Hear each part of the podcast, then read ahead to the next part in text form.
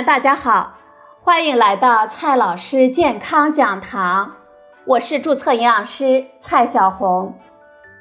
今天呢，蔡老师继续和朋友们讲营养聊健康。今天我们聊的话题是五谷杂粮。这五谷杂粮呢，如何融入我们的一日三餐？二零一九年二月。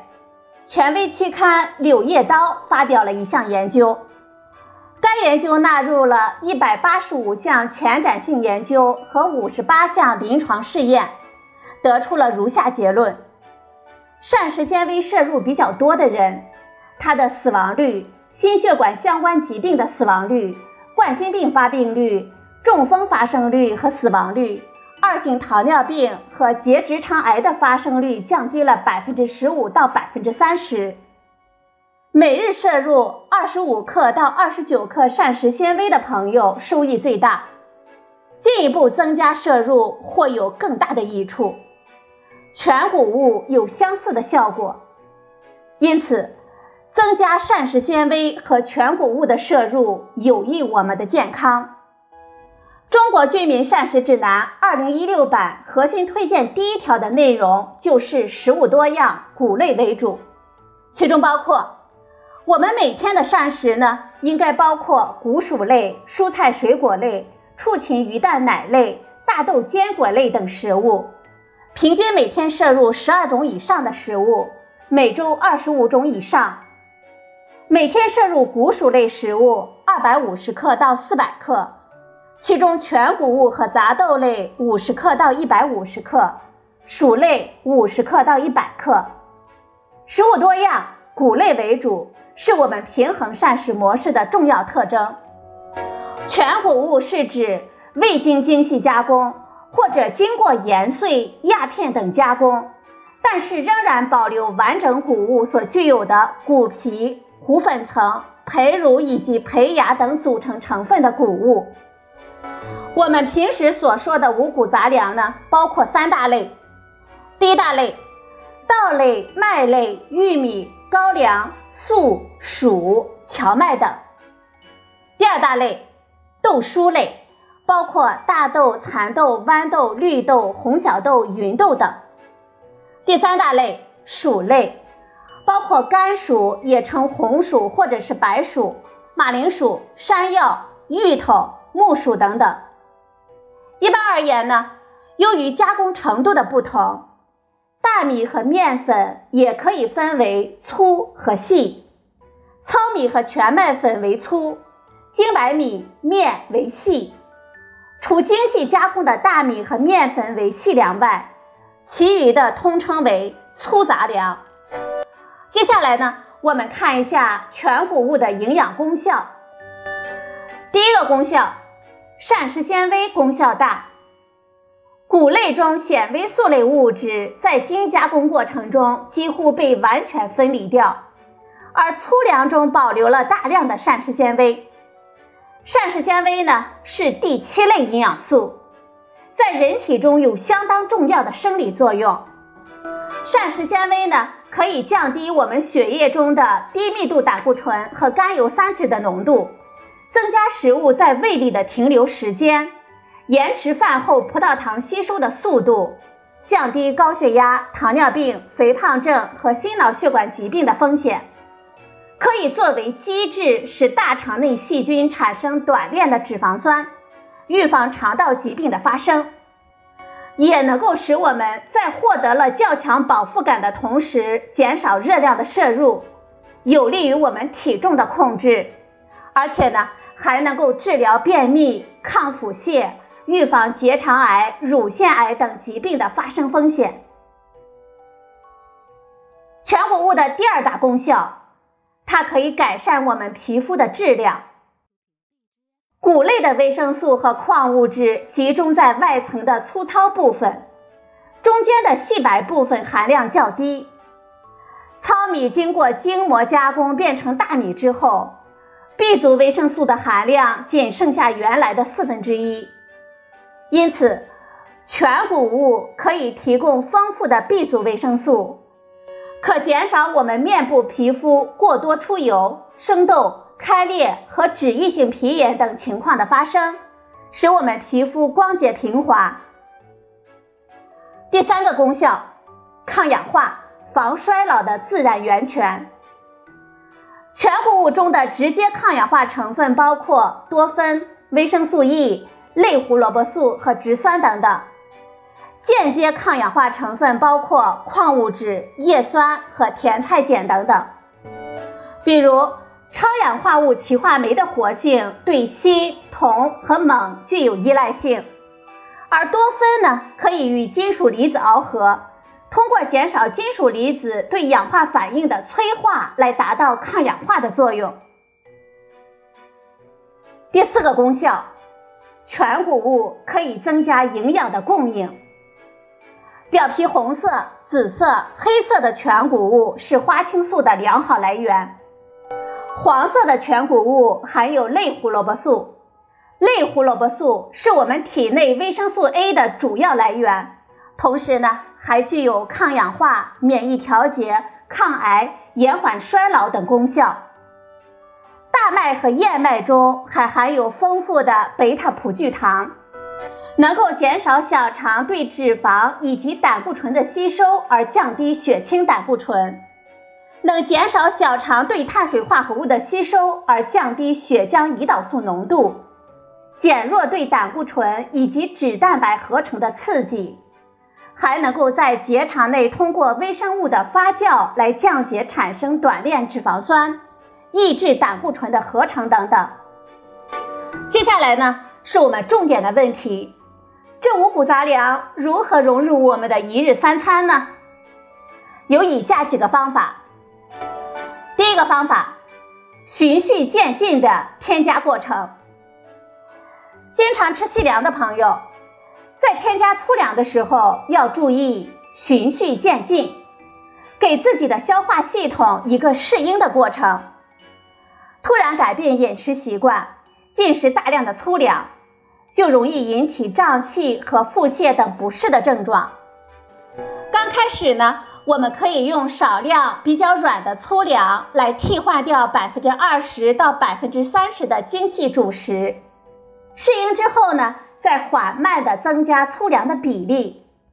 比如，我们早餐呢可以考虑五谷豆浆，午餐呢就是少量的玉米或者是薯类，晚上呢可以选择各种豆类组成的八宝粥。第二个方法，粗粮的摄入量是有讲究的。我们每天摄入的粗粮应该占到主食的三分之一到二分之一，较多或者是较少均不利我们的健康。粗粮里呢含有较多的纤维素，长期过量食用粗粮将导致我们胃肠蠕动减缓，影响我们人体对蛋白质和钙、铁、锌等微量元素的吸收。对于糖尿病患者来说，因为粗粮含有大量的膳食纤维，可以延缓血糖上升的速度。吃粗粮呢，有助于控制血糖，但是摄入过多容易造成肥胖。有些年轻人为了减肥，摄入大量粗粮和蔬菜等富含膳食纤维的健康食物，而减少了鱼虾肉蛋奶类等富含蛋白质食物的摄入。持续一段时间之后，就可能会引起营养不良、肌肉大量流失、食欲下降、精神不振等症状的发生。女性呢，还可能会影响到月经的紊乱。第三个方法，粗粮的种类要多样化。不同的粗粮含有的营养素不同，比如我们以颜色分。黑米里含有的花青素比其他的粮食要多，小米是黄色的，其中含有的胡萝卜素会相对多一些。摄入种类多样化的粗粮，营养素的来源呢就会更加的丰富。玉米、红豆、绿豆、芸豆、紫米、糙米、小米、大黄米、燕麦、荞麦以及各种薯类，都是我们不错的选择。第四个方法，粗粮的做法也是有讲究的。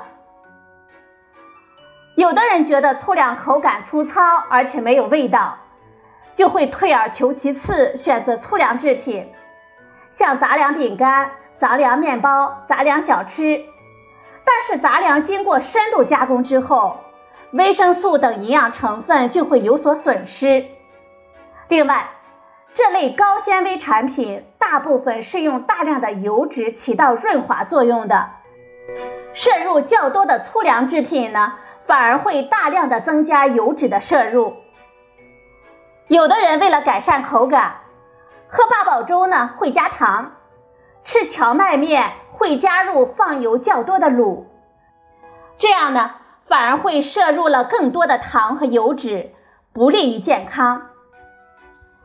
吃粗粮制品的时候，我们推荐用天然健康的烹饪方式，还原粗粮最根本的味道，少放油、糖，蒸着吃或者是豆浆都是不错的选择。比如，我们可以将谷类和豆类等粗粮按照三比一或者是二比一的比例混合浸泡一晚上，然后呢？把泡好的粗粮放到蒸锅里蒸熟，蒸好的粗粮可以和大米混合煮成饭，或者呢加些枸杞、核桃，用慢火煮成粥。我们也可以把蒸好的粗粮和白面、玉米面等混合在一起来做面食，还可以加上葡萄干和坚果等等，增加它的口感和营养。我们还可以用豆浆机做成美味的五谷豆浆，早餐或者是夜宵来饮用。我们还可以选择超市中的粗粮粉，每天呢冲泡一杯当早餐。前提就是粗粮粉成分比较单纯，不含有过多的添加剂。第五个方法，粗粮的吃法也是有学问的。吃粗粮的时候呢，我们要增加饮水量，因为粗粮中的大量纤维素呢需要水来溶解，就像海绵一样吸水强。患有胃溃疡、肠胃炎的患者在选择粗粮的时候，可以选择小米粥，或者呢把杂粮加工成豆浆，更加容易消化吸收。应该少吃荞麦和大豆类等容易造成胀气的食物。糖尿病患者要注意，粥的血糖生成指数比较高，有控制血糖需求的患者要少喝粥。燕麦、糙米和杂豆可以预防由高血脂引发的心脑血管疾病，还有利于控制血糖、减肥。薏米呢有利尿去水肿的作用，红豆中含有促进利尿作用的钾。非常适合容易水肿的患者。对于增重困难的人士，即便是在减脂期，也不能盲目跟风的去选择粗粮当做最主要的碳水来源，这反而可能增加肠胃的负担。应该适量的来食用。最后啊，我们在选购粗粮的时候也是有窍门的，要一看。二闻三摸四尝，先来说这一看，我们要认真的看包装上的生产日期、产地、保存条件和保质期。无公害农产品、绿色食品或者是有机农产品，就会有相应的标志和发证的机构。第二呢，就是二闻，我们要闻一闻有没有天然的味道。比如说小米的香味，这粗粮啊放的越久，香味越淡。第三点就是三摸了，好的粗粮表皮光滑饱满，手感舒服。第四个窍门是四尝，我们可以先买少量的粗粮来品尝一下。好了，朋友们，今天我们聊的话题是。怎么样将五谷杂粮融入我们的一日三餐？今天的节目呢就到这里，谢谢您的收听，我们明天再会。